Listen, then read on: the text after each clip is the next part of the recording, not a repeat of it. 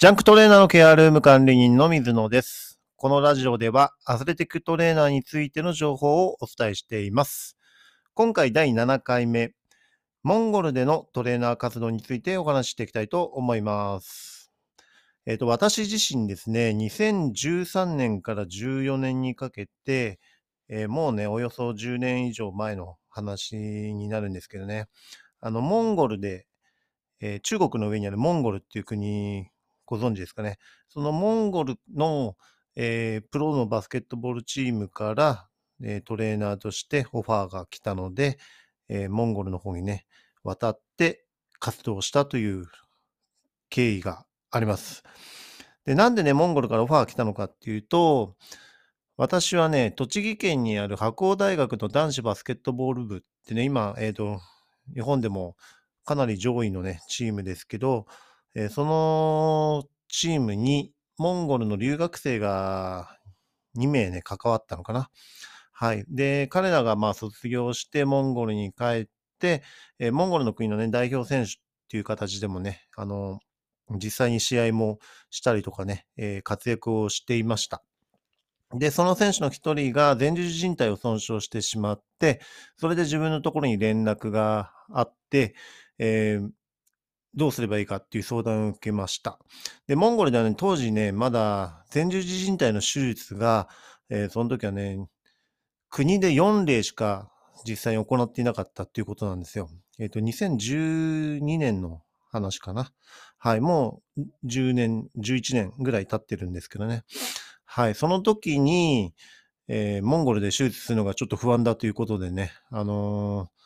自分のところに連絡があって、え日本に来てもらって、手術の段取りとかを全部こっちで行いました。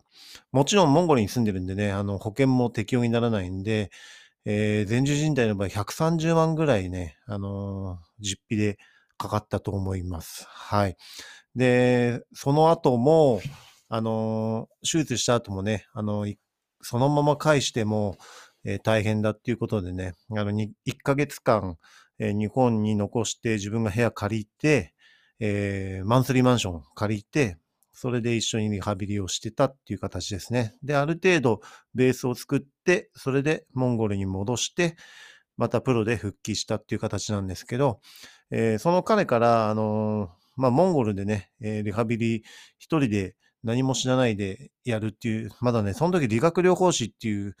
制度がモンゴルでは多分なかったんですね。資格自体もなくて。というようなね、状況だったので、えーぜひ来年、プロチームにちょっと来てくれっていうふうにオファーをいただきました。えーそれで、もう一人手術したのかな？もう一人モンゴル人の、えーバスケット、プロバスケットボール選手が前十字靭帯切ってしまったって言ってね、二人対応したんですね。彼も、えー来て、それで前十字靭帯の手術して、それで同じように1ヶ月間自分が自腹切って、えー部屋借りて、それでリハビリをして、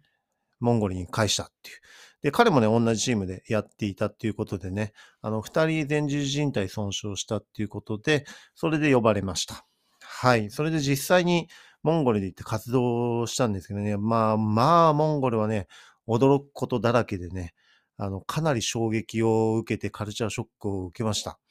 えー日本と違って、まだまだ発展途上国のね、国で、えー牛で渋滞するとかね、道路を走っていると途中で道がなくなってしまって、もう完全にオフロードっていうね、えーそういうようなことももちろんあるしっていうね、あのー本当にいろいろと、えー普通の日本にいたら経験できないことだらけをね、え経験しました。えその中で衝撃的なことをね、いくつかちょっとお話しします。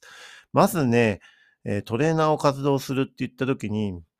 国にテーピングがないんですよ。言ってることわかりますかね？あの、テーピングってね、あの、ホワイトテープで足首固定したりとか、キネシオで貼ったりとか、そういうテーピング自体が売ってないんですね、国に。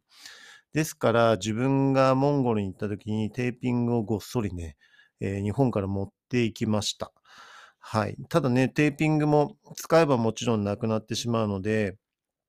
えー基本的にはテーピングを巻かないで、えー彼らはね、バンテージを足首にテーピングの代わりに巻いています。要は男性の包帯を足首に巻いて、それをテーピング代わりとして、その上から靴下履いて、シューズを履くっていう形で足首を固定するっていうようなね、形をとっていました。ですから、テーピングを巻いてあげたらもう衝撃的なんですよね。だからそれからもうテーピングを巻くようになってしまったんですけど、えーまあ、テーピングがないっていうことでね、いろいろと、あのーテーピングを巻かないでどうやってアプローチするのかっていうところでね、あのー自分自身もとても勉強になりました。はい、ないものでね、アプローチしないで、えーある、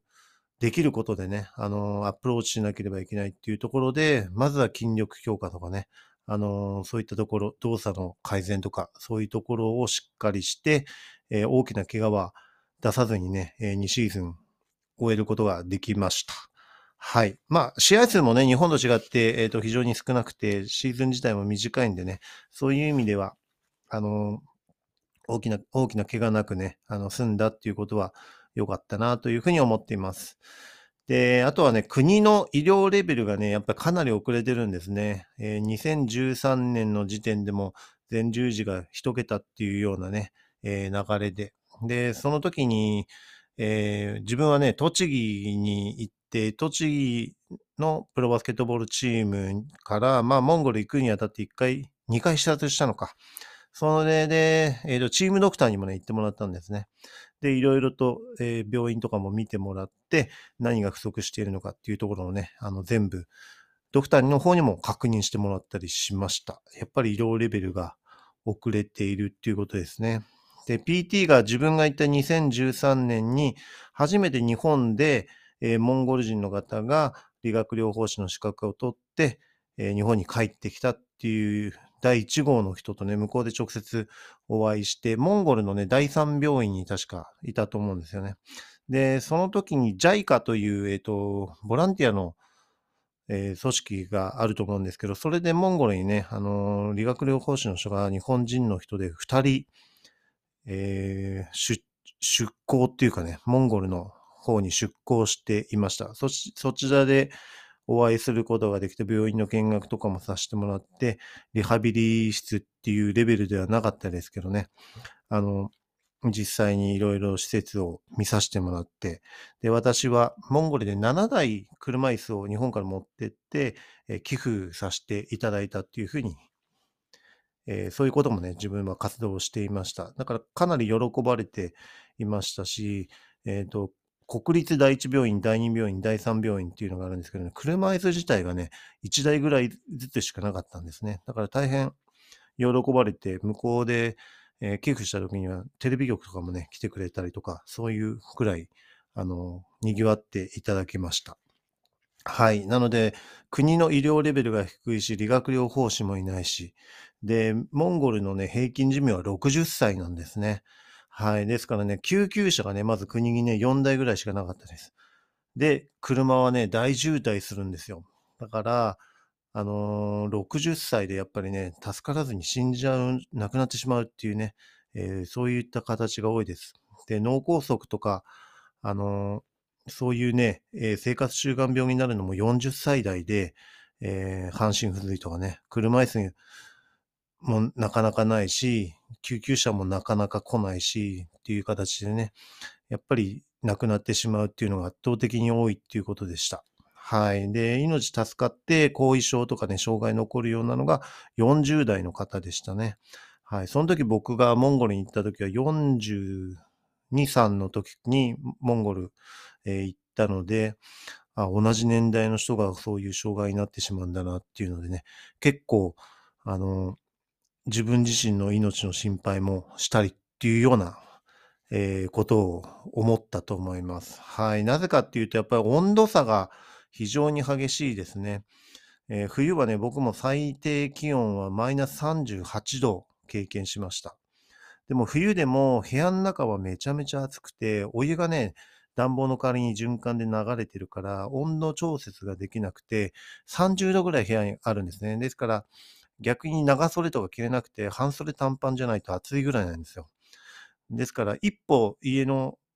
外に出るとね、だいたい60度ぐらいのね、温度差が出ちゃうんですね。そうするとやっぱりね、急激な温度変化によって、えー、脳やられちゃったりするんだと思います。はい。そのようなね、えー、国で、えー、自分は2年間ぐらい活動をしましたけど、やっぱりね、体調不良にも実際になりました。はい。なのでね、えー、体にちょっと不安だなっていうことも含めて、えー、2年弱でね、戻ってきたというふうにね、モンゴルでは活動しました。はい。まだまだね、あの、モンゴルに関してはね、いろんなエピソードを持ってるので、えー、また改めて紹介したいと思います。はい。ではね、次回、